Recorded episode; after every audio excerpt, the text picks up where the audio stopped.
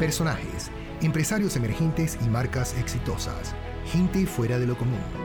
Personalidades que aprovechan su salud y sabiduría para transitar por el camino del éxito. Mentes extraordinarias, con tu anfitrión, Gabriel Murillo. Bueno, nuevamente aquí estamos en el episodio número 6 de Mente Extraordinaria, hoy con nuestro invitado Alejandro Saucedo. Alejandro, gracias por acompañarnos. Placer, hermano, como siempre. Realmente Alejandro es otro de esas eh, mentes extraordinarias que nos conocimos en un evento hace aproximadamente 7, 8 años, en un evento en Malasia. Y bueno, fueron un par de días allí con cientos de emprendedores, pero son aquellas personas que te marcan, que nos hemos seguido por las redes por muchos años, así que pensé en él, en compartir su historia, una persona que tiene el lado técnico, pero indudablemente la parte de comunicación, y eso, eh, cuando ahorita veo su lista en, Facebook y veo los diferentes títulos, son como 15 o 20 aquellas personas que cuando piensas en logro, bueno, puedes pensar en Alejandro, piensas en personas que tienen resultados y que constantemente están aprendiendo, evolucionando. Así que bueno, Alejandro, cuéntanos un poco de en qué estás trabajando ahorita y qué te mantiene emocionado estos días. Sí, no, este, y también un placer, hermano. O sea, siempre es un, un, honor. Ya hace siete años, suena increíble que fue hace tanto tiempo, cuando estuvimos en Malasia sí, fue un, fue un evento muy padre. Conocimos mucha, mucha gente impresionante. Yo también estaba impresionado de, de, pues, todo lo que hacía muchos de los brothers que conocimos ahí. Pero sí te digo, desde que, desde que nos vimos la vez pasada, han pasado muchas cosas, muchísimas cosas, entonces va a haber mucho que platicar. Excelente. Sí, no, pero si quieres te digo ahorita en lo que estoy en estos momentos, estoy más o menos en, en tres cosas, concentrado en tres cosas más que nada. Ok, cuéntame, ahorita tú, o sea, tú, estamos hablando ahorita, eres de México, pero estás en Londres. Sí, estoy en Londres y pues aquí he estado desde hace este, ya casi siete años. Aquí hice la carrera y pues trabajé, empecé varias empresas y pues ahorita de hecho estoy, estoy en la oficina, ahora estoy corriendo algunas, algunas cosas, una de ellas es una consultoría de Machine Learning y DevOps que opera en sectores industriales. Ahí la he estado corriendo hace dos años y en estos momentos este, estoy corriendo un, departamento en una empresa de legal tech, en donde construí el, departamento con, ahora son como 10, este, más de 10 académicos de inteligencia artificial y programadores de, de machine learning, donde estamos construyendo sistemas que analizan contratos legales a escala. Trabajamos con, con bancos de inversión, con este, empresas de abogados, eh, automatizando los procesos. Y de hecho, hace tres meses abrí una iniciativa que he estado muy, muy emocionado, que es básicamente, es el, eh, eh, en español sería el Instituto Técnico de, de Ética en, Machine Learning. Wow. Que, que se enfoca en, en como empoderar a los líderes de tecnología, introduciendo frameworks que aseguran el desarrollo ético de inteligencia artificial a largo plazo, ya que como, como han visto la gente ahorita, el tema de, de machine learning aplicado a, sectores industriales y digitales y hasta a la política es un tema muy popular, pero también al mismo tiempo muy importante. Y es la gente que está construyendo estos sistemas que tienen el poder para, para pues cambiar el, sistema actual. Excelente, ¿no? Fascinante. Incluso yo pienso que el programa, como bien te comentaba, eh, estamos enfocados ahorita en tres áreas, la parte de sabiduría, la parte de salud y de riqueza. Yo pienso que no solamente riqueza financiera, una riqueza de conocimiento, una riqueza en todas las áreas, y, y, la parte de sabiduría es indispensable. Yo pienso que eh, algo que te caracteriza a ti es esa constante evolución, sobre todo en ese tema que, que está cambiando cada segundo, ¿no? Entonces, ¿Cómo te mantienes tú informado de este tema con tantas actividades y con tanto trabajo que tienes? ¿Cómo, cómo aprendes tú constantemente eh, en estas áreas? Buena pregunta. La verdad no he reflexionado de, cómo, cómo le, hago, pero mi, mi, horario normalmente me despierto como a las 7 de la mañana y llego al trabajo hasta como las 10 y media. Y en toda la mañana, de hecho, yo estoy, eh, me, me, me comito a trabajar en cosas que son diferentes a lo que hago en, en mi trabajo aquí en, en, en Aigen, corriendo este departamento. Igualmente, dejo de trabajar como a las 7, más o menos 7 de la noche. Igual me enfoco a cosas que son, que son afuera del trabajo. Y, y, de hecho también cada que, cada que me muevo, cada que voy de ir al trabajo y de regreso, siempre escucho audiobooks de Audible. No sé si has visto que está la, la membresía de mensual que te dan un crédito pero sí, no, son increíbles eh, la cantidad de información que, que, puedes conseguir y el hecho de que la puedes consumir con, con audio, pues es, es, es, es, padrísimo, ¿no? Porque la puedes, la puedes escuchar en lo que vas en el autobús y de hecho puedes aprender de pues, gente que, que pues sabe, sabe de lo que escribe. Entonces, sí, más o menos eh, es, es, es el, el, el, forzarme a concentrarme en, en, más cosas que el trabajo de día a día. Y también eso me, me, me este, hace concentrarme durante el tiempo en el que estoy en el trabajo. Excelente. Yo me imagino que ahorita veo en tu perfil de Connection Technologies y me imagino que estás en el tema de Peter Diamandis, Sprite, que conoce todos esos temas. Sé que Peter Diamandis es el, el tema de Exponential Technology, Exponential Organizations, el libro de, para los que están escuchando, todos estos enlaces los vamos a dejar. Primero, Audible, si nunca habían escuchado de Audible, tienen que indudablemente buscar. Tengo casi cinco años y es fascinante lo, los recursos que se encuentran a través de Audible, pero Exponential Technologies y Exponential um, Organizations son estos frameworks que hablan de cómo estas tecnologías están creciendo de forma exponencial. ¿Alguna de esas referencias te ha impactado, te ha ayudado en tu carrera? Sí, de hecho, este, ahora que lo mencionas, la razón por la que abrí Exponential Technologies y pues sea ese nombre es porque leí el, libro que está escrito por el, uno de los fundadores de Singularity University, que se llama, el libro se llama Abundance, Abundance, uh, algo así. Muy buen libro que habla exactamente lo que dices, cómo en estos momentos hay una abundancia de, de información, de conocimiento, de oportunidades, y más que nada de oportunidades que, no, que, que, le dan a emprendedores como nosotros una plataforma para tener impacto que puede tener un, un, un, impacto exponencial en el mundo.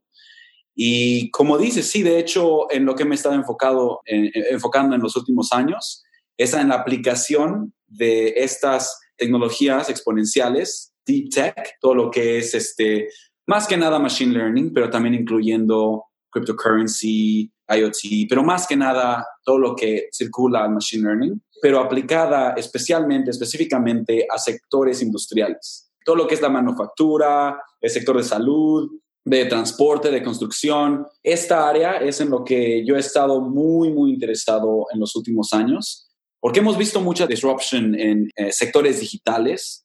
Vemos, lo vemos en Facebook, lo que se ha reflejado en, en la política, pero lo que viene en, en, en esta disrupción de, de, de sectores industriales es, es, mucho más masiva. O sea, lo que hemos visto hasta ahora es el tip of the iceberg de lo que, de lo que viene muy pronto, de hecho. Y por eso yo estoy eh, tan activo en estas áreas. Claro, excelente. Y cuando pensamos en inteligencia artificial, indudablemente es un tema bastante complejo, bastante controversial también, como lo dijiste, pero bien, bien difícil de empaparse para que alguien pueda llamarse un experto en inteligencia artificial tiene que tener bastantes agallas para poder decir, mira, soy un experto en esa área, pero o sea, pienso que, que ah, después de años tú inmerso en esas tecnologías o en...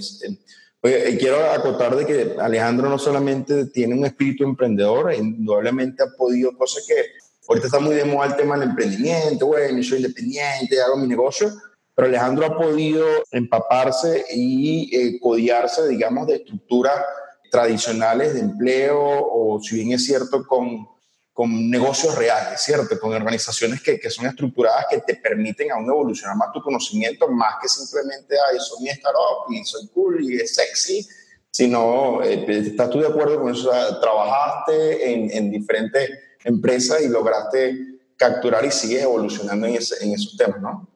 Sí, sí, no, de hecho, de hecho, este, pues en mi, en mi carrera, la verdad, nunca pensé en acabar donde estoy en estos momentos. Especialmente mi empresa que, que corrí este, por dos años, que sigue activa, Hack Partners, es una agencia que hasta, hasta, día, hasta, hasta la fecha sigue liderando en innovación en lo que es el sector ferroviario aquí en el Reino Unido y en la Unión Europea no sé si te acuerdas cuando ya cuando ponía muchas este, fotos de, de lo que hacíamos en los trenes, corrimos una, una aceleradora que estaba enfocada en implementar lo que es este Exponential Technologies en pues infraestructura ferroviaria. Esto, esto lo que es trenes, estaciones y cosas que nunca te imaginarías que llegaría ahí este tipo de tecnología.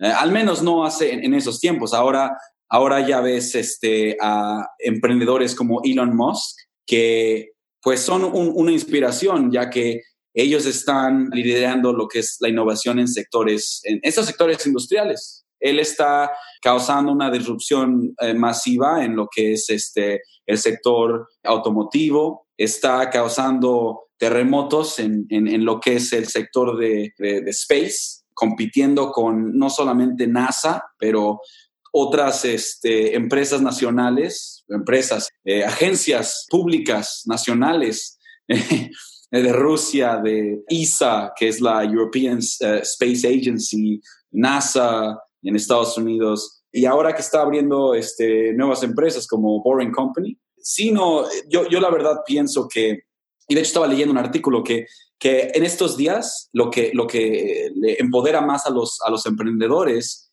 es tener esta pasión por el conocimiento. Y antes, antes decían que si no mastereas un skill te conviertes en el mejor programador, en el mejor X, X, lo que sea, no vas a lograr mucho, pero ahora es diferente. Ahora es, tienes que construir el skill set, no solamente en una cosa, pero tienes que crear tu niche en, en varias áreas, ya sea combinar marketing con, no sé, la habilidad de abogados o lo que sea la consultoría en el área de innovación. Es ahora combinar todas estas cosas. Y si no, es, y si no estás apasionado a seguir aprendiendo, pues te quedas atrás. Ya no es ni siquiera salud, riqueza, conocimiento. Ahora es si te quedas atrás.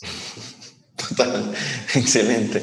me recuerdo inclusive eso de que eh, una de las características cuando pudimos compartir en aquellos años, a pesar que fue muy breve, muy rápido, era tu disposición siempre de, de, conectarte con la gente y tener esa habilidad de preguntar y cuestionamiento y esa muy, muy dado a, a, absorber, ¿no? A aprender, pero también a dar y tienes la habilidad de comunicación y de crear comunidad.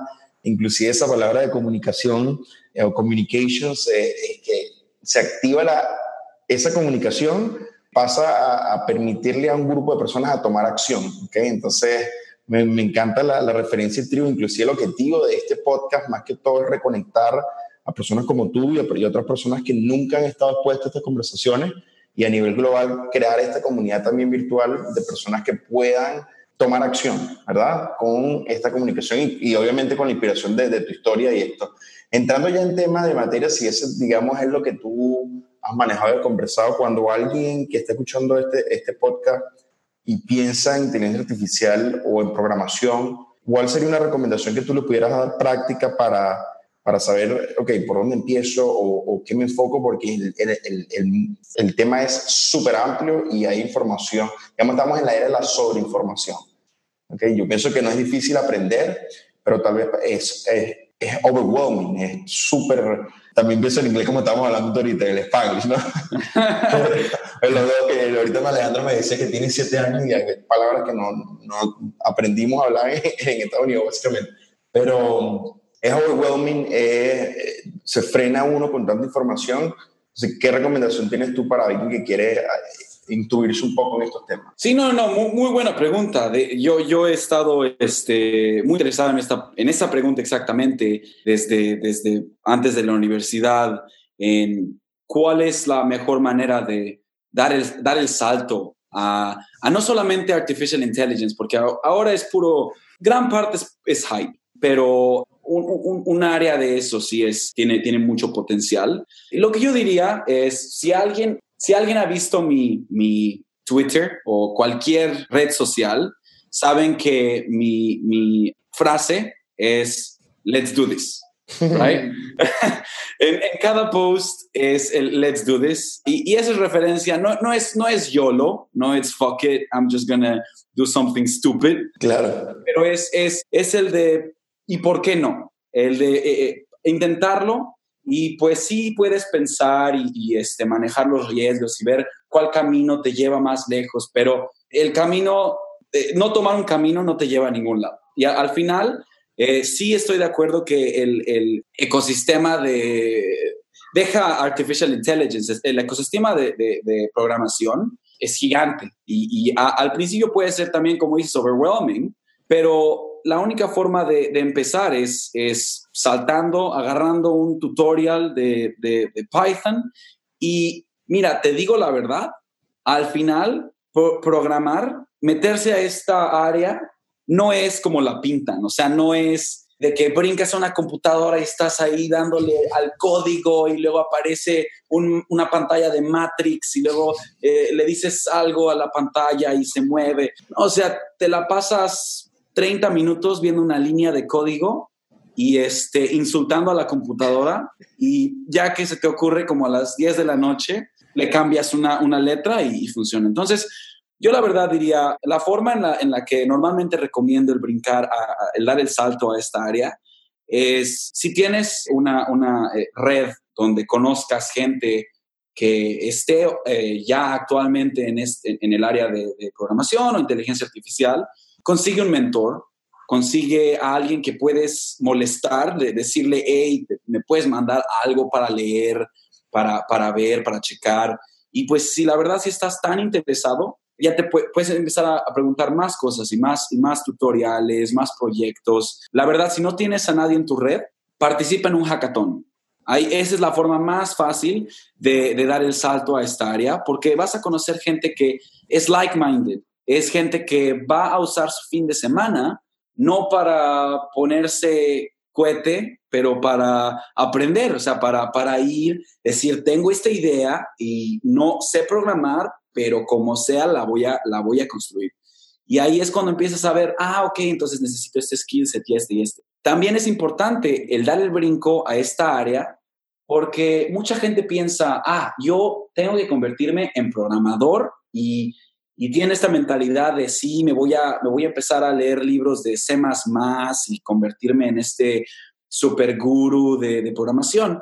Pero al final tienes que hacer un, este, un análisis de qué es en lo que estás interesado, qué es lo que te apasiona y en verdad quieres ser ese programador que va a ser el líder en este lenguaje de programación, se va a sentar por horas en la computadora para, para escribir el código o solamente tienes que, construir un conocimiento básico y más que nada este, vasto para poder hablar el mismo lenguaje que los programadores, los líderes de tecnología. Y eso es lo que la mayoría de los emprendedores de hecho necesita. Es el aprender el mismo lenguaje, el poder sentarse con otros programadores, con otros expertos, que diga que es experto, pero expertos de inteligencia artificial y hablar el lenguaje y, y pues saber cuando alguien está hablando puras mentiras o puras buzzwords. Más que nada, es el, el, el, y la única forma de aprender eso es pues irte a un hackathon, hacer un proyecto, abrir tu empresa, y no que te, que te hagan tranza, que te, que te roben, que te va, va, va. O sea, es el, las cicatrices, o sea, no las ven, pero es el ir y hacer. Y también eso cuenta en, el área de tecnología. Así aprendes. Y ir, te caes, fallas y aprendes y lo repites. Y Entonces, yo lo que diría es, let's do this. Jump on it. Y ya. I love it. I love it. Y cuando hablamos, ya que hay tanta, tantas variaciones, tantas teorías de qué es o qué no es inteligencia artificial, ¿tienes alguna preferencia en cómo explicar eh, básicamente los fundamentos de, de, qué es la inteligencia artificial? Más o menos, porque ahora inteligencia artificial es todo. O sea, eh, alguien escribió un, un app en Alexa y por alguna razón es inteligencia artificial, aunque tú no hayas escrito la inteligencia artificial y es nada más una palabra que repite, pero si yo, si la forma en la que yo defino inteligencia artificial, que es la forma más común en la que se está usando en la industria, es la forma, el, el subset que es machine learning. Y machine learning es básicamente la escuela de estadísticas que básicamente dice, tú tienes una, un, un, un, set de información. Por ejemplo, puedes tener la información de unas figuras. Estas figuras pueden ser triángulos o, cuadrados. Y quieres que una máquina aprenda a distinguir estos triángulos de los cuadrados. Lo que es la diferencia de Machine Learning a eh, la programación tradicional es que en la programación tradicional agarrarías el triángulo y el cuadrado y dirías, bueno, ¿cómo podría diferenciar estas dos? Bueno, yo sé que si el triángulo este, tiene un área de este, de este número y un perímetro de este número, va a ser un triángulo. Y si tiene uno de, esta forma, va a ser un cuadrado. Entonces, tú escribirías las reglas de lo que hace cada uno. Entonces, cuando le das una, un, triángulo, va a decir, ah, este es un triángulo porque el área es este y el perímetro es este. La diferencia es que con lo que es el machine learning, tú lo que haces es no escribes las reglas, tú consigues un, lo que le llamamos modelo, un modelo que es flexible y no sabe nada, lo único que puede hacer es si le das algo de input, va a intentar adivinar el output, va a decir, le das un triángulo y va a decir, ese es un cuadrado. Pero lo que hace Machine Learning, Machine Learning o Artificial Intelligence, es que cuando saca algo bien, hace que lo que tiene internamente no cambia. Pero si hace algo mal, cambia su, eh, su, representación interna para cuando le des la misma figura, te va a dar la correcta. Pues le vas a dar un triángulo, va a aprender porque lo, lo, sacó mal y a la próxima te va a decir, ah, este es un triángulo, porque aprendí que este perímetro y esta área hacen un triángulo. Este es un ejemplo muy simple y, normalmente escribirías las reglas si, si, fuera algo tan simple, pero la razón por la cual es tan importante este concepto de Machine Learning es porque cuando tienes problemas que son extremadamente complejos para los humanos, extremadamente complejo para un humano construir las reglas, ya sea, por ejemplo, tienes un, un coche que tiene una cámara y tienes que escribir reglas de qué acciones tomar cuando está manejando. Es imposible poder decir, cuando los píxeles de esta imagen hagan esto, le das a la derecha y luego a la izquierda y luego a la derecha. Entonces, lo que hace Machine Learning es crea un, modelo y le da un, un, buen de información y le deja al modelo aprender cuando está bien y cuando está mal. Y crea este modelo que es mucho mejor que un humano a, en este ejemplo, a manejar. Porque sabe que si le da vuelta a la derecha, cuando la imagen se ve de una forma, pues va a chocar. Y en, la, en la fórmula interna de optimización, eso le causaría un, este, como, como un decremento de, y, una pregunta, por ejemplo, con ese caso concreto que estás diciendo, si con el ejemplo del vehículo, si choca, ¿eso es una regla? O sea, es decir, ese, ese fallo es parte de la regla para ¿cómo, cómo este modelo sabe de que fue fallo. ¿okay? En parte, en parte, porque ah, hay dos situaciones. Hay una situación en la que no importa cómo hubiera reaccionado la máquina, no hay forma en la que, en la que hubiera podido evadir el choque.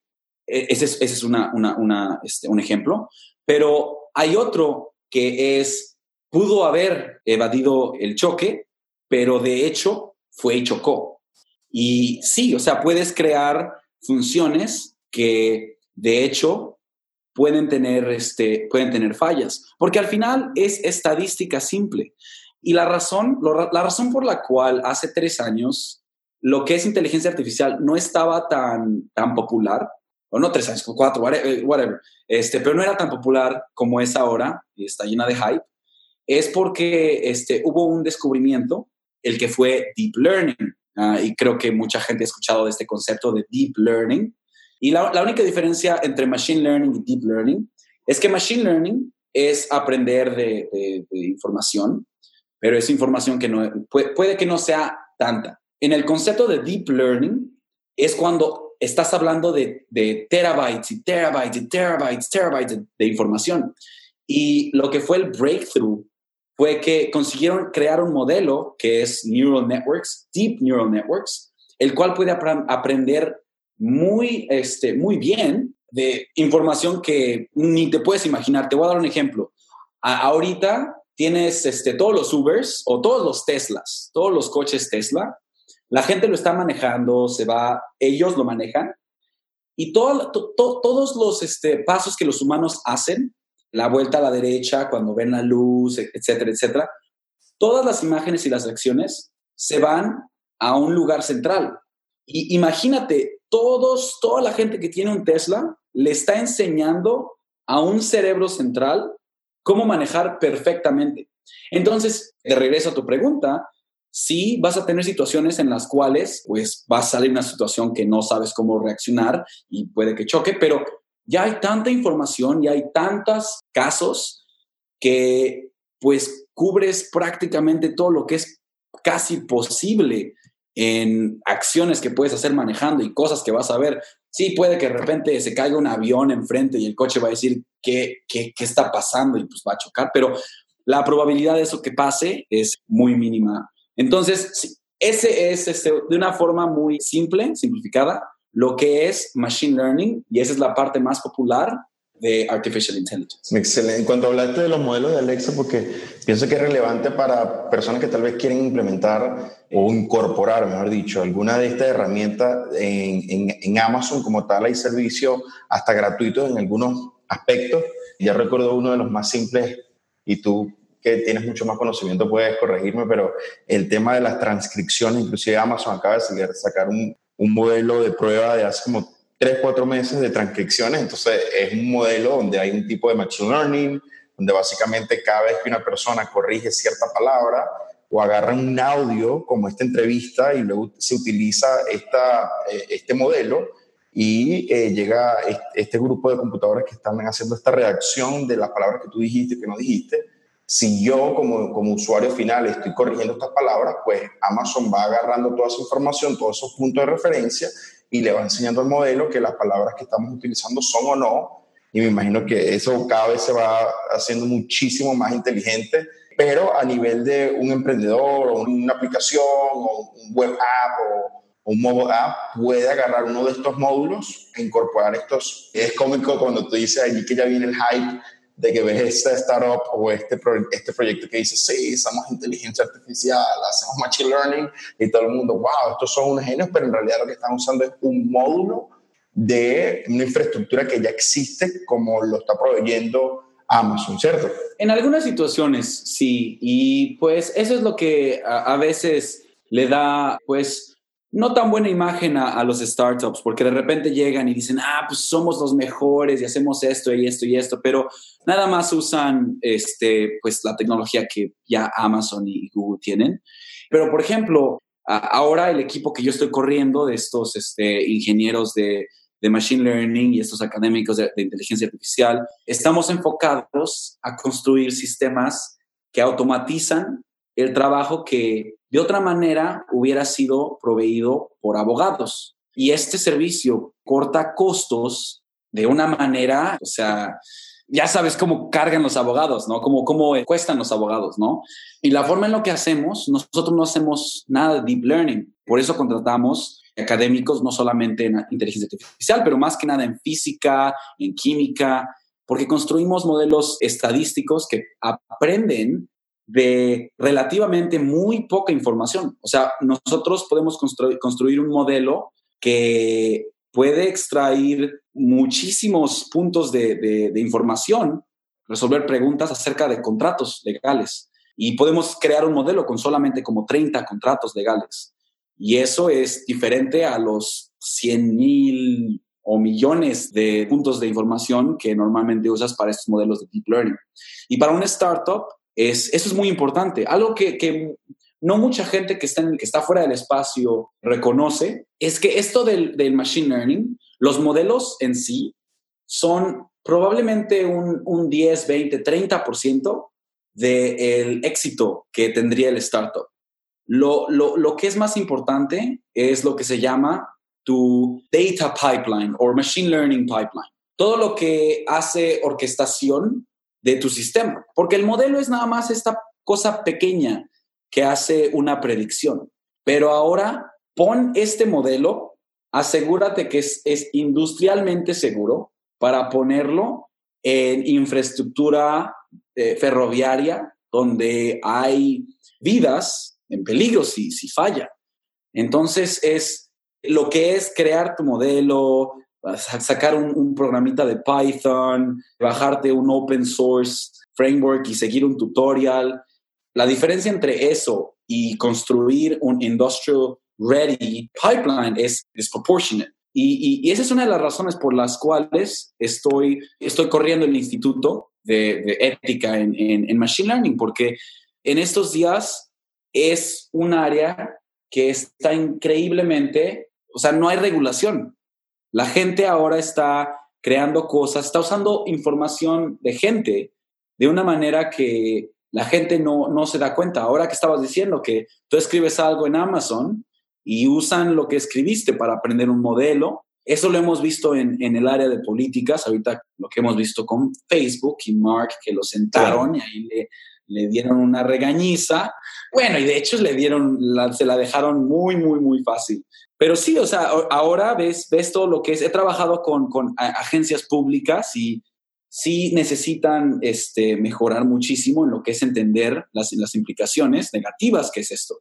Y esto incluye no solamente lo que es estos pensamientos filosóficos de, de que crear o no, que no crear, pero más que nada es cosas prácticas que gente como tú o yo que vamos a estar construyendo empresas tenemos responsabilidad de asegurarnos que nuestro, lo que creamos en Machine Learning es seguro, está, está eh, well tested, es, es, no, no, tiene algo que pues han visto mucho que es bias of data, han, han creado modelos que son racistas y, y, de hecho es, es, es, verdad que discriminan a, por raza, por, por ser mujeres, solamente porque la, la, información que usas para, para entrenarlo en sí es biased wow. hacia algún lado.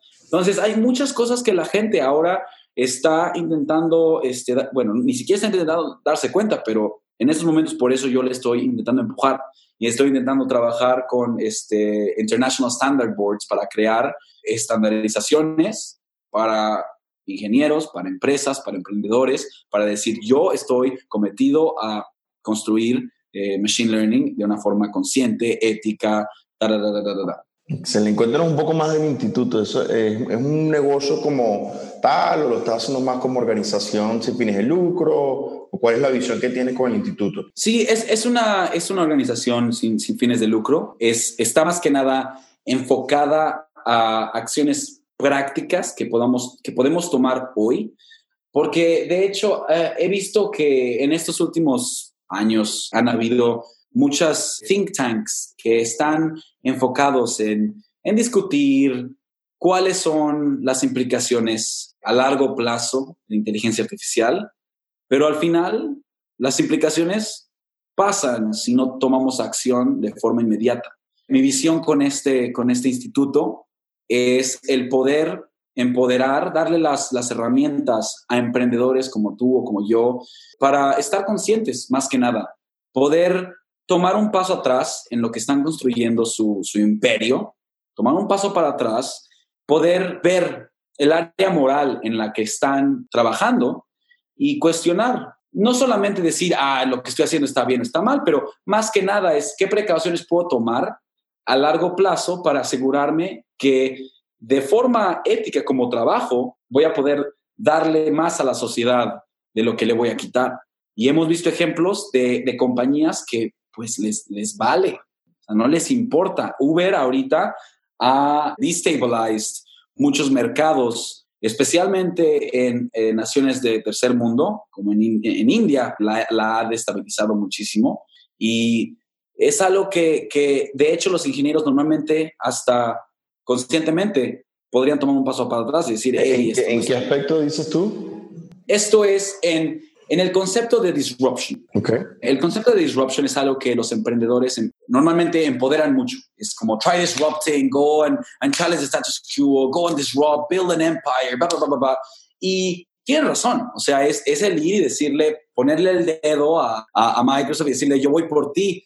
Eh, ni siquiera Microsoft, ya como, ¿cómo vamos a? A, a, la gente de, a, a, las empresas este, old school, como ya sea bancos, ya sea empresas de transporte, ya sea como Uber sería la, las empresas de taxistas, como Airbnb sería la empresa de, o, de hoteles, de hotelería. Eh, este, es, este es básicamente decir, sí, voy a hacer este disruption, pero al final cuando te conviertes en una corporación, lo que mucha gente no se da cuenta es que Amazon tiene 500 mil empleados. O sea, 500 mil empleados, son más grandes que Islandia. o sea, y su GDP, muchísimo más grande que eso. Entonces, este, es básicamente eso, o sea, disruption for startups, yes, let's do this. Pero cuando ya te conviertes en una corporación hambrienta al, a, a, pues, a bar, al dinero, ya eres JP Morgan, ya eres uno de esos gigantes, pues ya no se puede el tener esta, este enfoque de disruption, disruption, because ya llegas a, a, mercados de, de, de, afuera de Estados Unidos, del Reino Unido, y puedes hasta destabilizarlos porque es no tomar en cuenta el mercado que no hay regulación, porque estás creando industrias. Entonces es, ese concepto, es, es el cómo le podemos dar las herramientas a los, a los líderes de hoy, a la gente que va a estar corriendo los juegos en 20 años, para que esa gente no pare, pero que estén conscientes, que estén conscientes de poder tomar esas decisiones que al final les va a dar más, más oportunidades. Por ejemplo, algo que estamos haciendo nosotros, estamos conscientes que vamos a, estamos automatizando mucho del trabajo de abogados y las próximas generaciones que, que están estudiando leyes probablemente va a estar, van a estar muy afectados por los sistemas que estamos creando nosotros y nuestros competidores. Pero por eso yo con, nuestro, con mi equipo en este Service Delivery Strategy estamos creando también cursos para empoderar a, esta gente que pues va a estar buscando nuevos skills y pueden usar nuestra tecnología para alzarse a un nivel más alto de abstracción y poder concentrarse menos en lo que es todas las, las cosas manuales que tendrías que hacer antes. Pero es pensar en cómo usar tu disrupción en una forma que sea cíclica y te puedes beneficiar de eso, que es algo que Uber no, no, no está pensando. Claro, por la velocidad y por la monstruosidad tal vez de, de la ruptura que están haciendo. yo pienso que con eso para ya terminar y, y, cerrar el programa, cuando habla muchísimo del tema de la inteligencia o la human intelligence, que es algo que en el programa cuando hablamos de sabiduría es esa inteligencia humana y me fascina y me apasiona también ese tema porque lo he visto con muchísimo, muchísimas industrias donde eh, inclusive industria, cuando yo tuve mi primera, eh, eh, mi primera posición en Estados Unidos, yo trabajaba para una corporación de 5 billones de dólares, la segunda empresa de publicidad en Estados Unidos, y muchos de los procesos que manualmente hacía, pues ahora se hacen con software y es fascinante, pero ahora muchas otras personas que dependían de estos empleos, pues ya han sido reemplazados. Como tú dices, hay un tema constante de cambio y, nosotros como, como seres humanos es donde ahí queda la verdadera pregunta, ¿cuáles son esas habilidades y cuál es esa inteligencia humana que está reservada de alguna forma todavía para los humanos, aunque es debatible y tú lo sabes, si una máquina puede o no pensar o tomar decisiones, pero ¿cuál piensas tú que hoy en el 2018, en abril del 2018, todavía es relevante esa inteligencia humana, o mejor dicho, o sería más primordial? Porque estoy de acuerdo contigo que incluso yo lo hablo, así sea a nivel micro, con mi equipo de trabajo y con mi empresa, yo digo, oye, ¿por qué de repente dedicar seis horas de tu día haciendo algo manualmente si con un software puedes ahorrarte esas seis horas, ¿cierto? Y hay procesos automatizados que pueden ayudarte. Es lo mismo que estamos hablando, pero la gente le, se siente parte de eso. O hasta, para dar un, un, ejemplo más concreto de lo que nos están escuchando ya sea en la parte creativa, por decirte, cuando yo hace 10 años aprendí a programar HTML y hacía todo manual y ahora eh, y, aprendía todas las estructuras y luego PHP y luego unía todos estos módulos y ahora pues el mismo software con un clic te escribe todo el código de forma inmediata con, en tiempo real y ajusta todo. Entonces ya escribir a mano a nivel de programación, por cierto que estamos hablando al principio de las personas que van a estudiar o meterse en este mundo, de nada sirve que tú aprendas y seas el experto redactando coma, los dos puntos, las columnas, ¿ok? Lo importante es entender el conocimiento y tener la inteligencia humana para estructurar y, resolver problemas y orquestar todo esto, no necesariamente para que te sepas si es semicolon o si era un asterisco que tenías que poner, eso lo hace la computadora.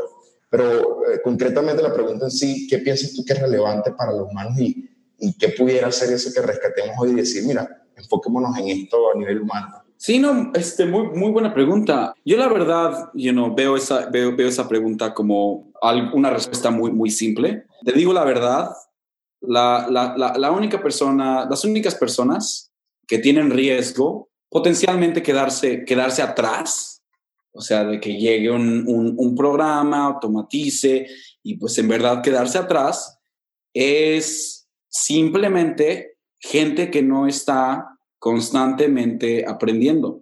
Yo, yo diría que, que una, de, una de las habilidades más grandes, que no es, no es un don, es algo que aprendes con lágrimas, sudor y, esfuerzo, es el, el pararte y decir, pues voy a agarrar este, esta cosa, la voy a hacer, voy a aprender, voy a repetir, voy a ser constante y voy a repetir y voy a ser constante y lo voy a volver a hacer y lo voy a volver a intentar y voy a fallar y pues sí, seguir haciendo eso. No he conocido una sola persona, a menos de que sea muy desafortunada y pues para eso no puedo hacer nada, pero no he conocido una, una, persona que sea apasionada para, para aprender, que, que distribuya su, su conocimiento, que, que, que, se, que se ha quedado atrás.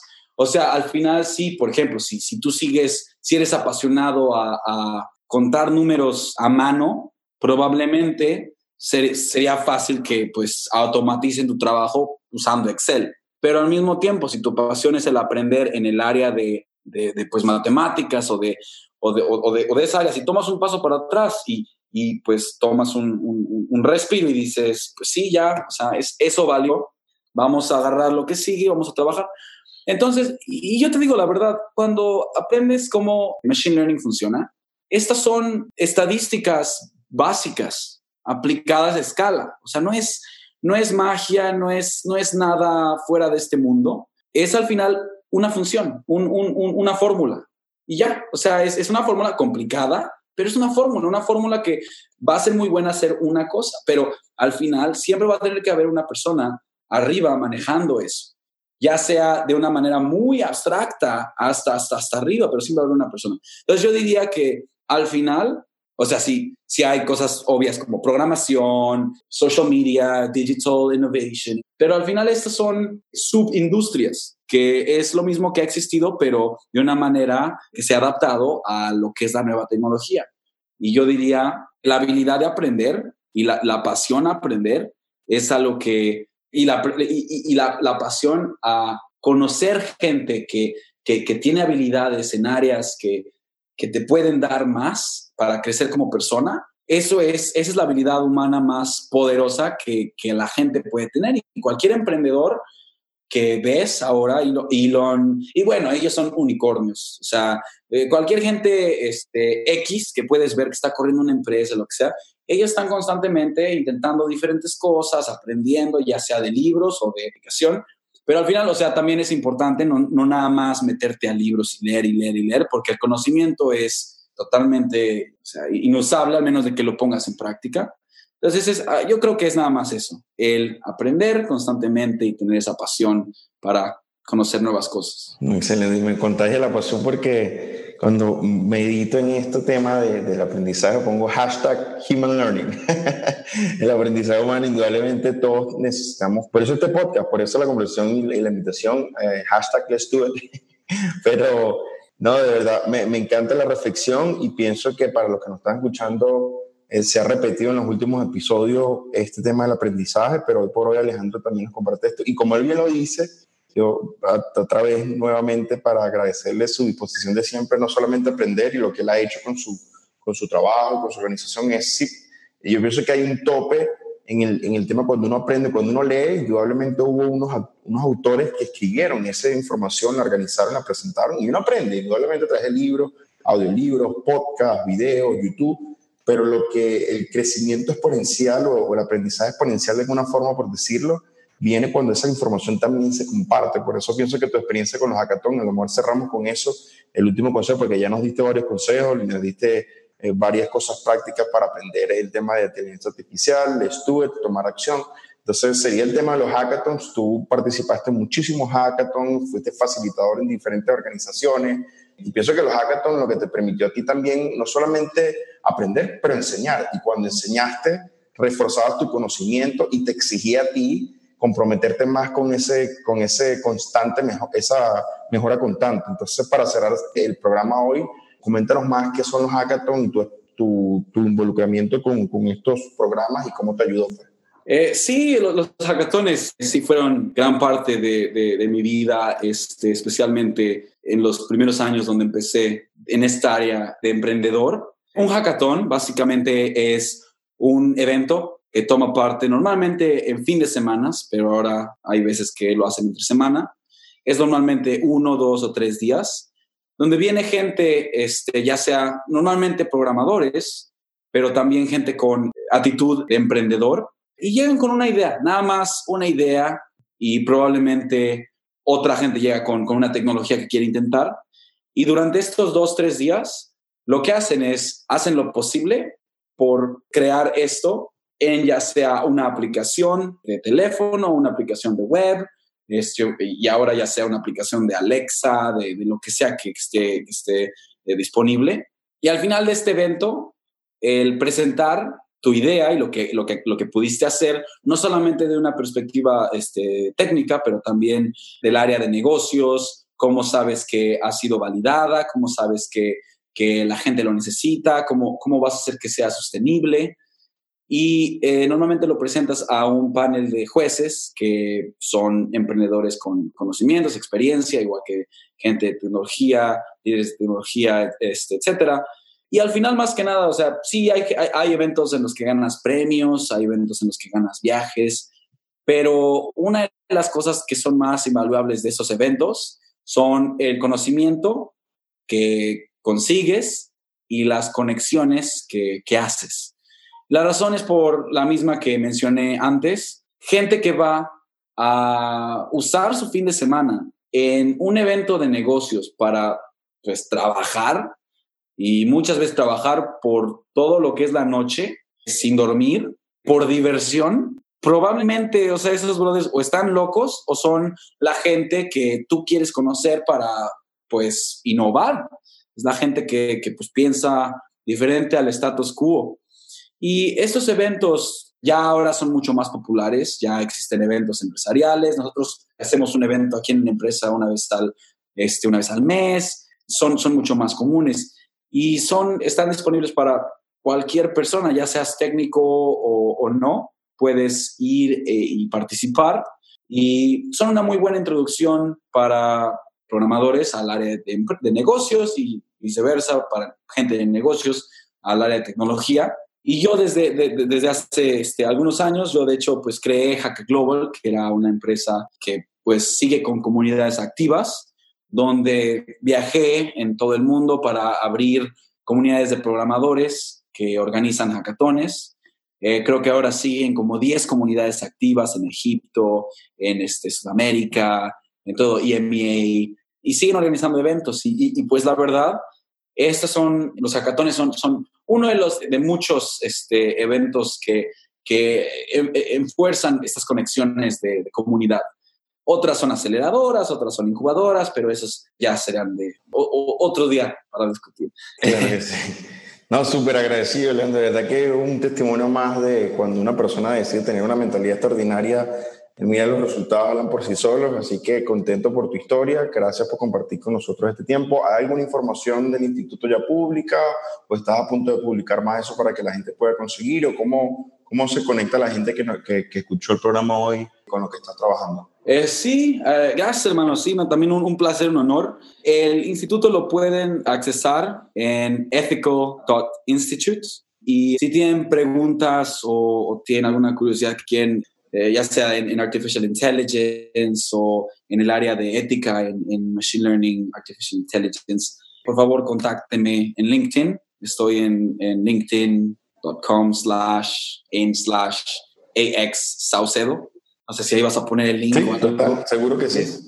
Perfecto. Si no, yo para servirle a la comunidad, como siempre, y igual a ti, brother, siempre un placer. Muchas gracias por, por tenerme en este show. Un, honor, como siempre. Una alegría con, nuevamente compartir con gente como tú. Así que hasta la próxima eh, edición de este programa. Y muchísimas gracias, de verdad, Alejandro. Éxito. Que sigan cosechando todas esas buenas noticias. Gracias, hermano. Let's do this. Let's do this.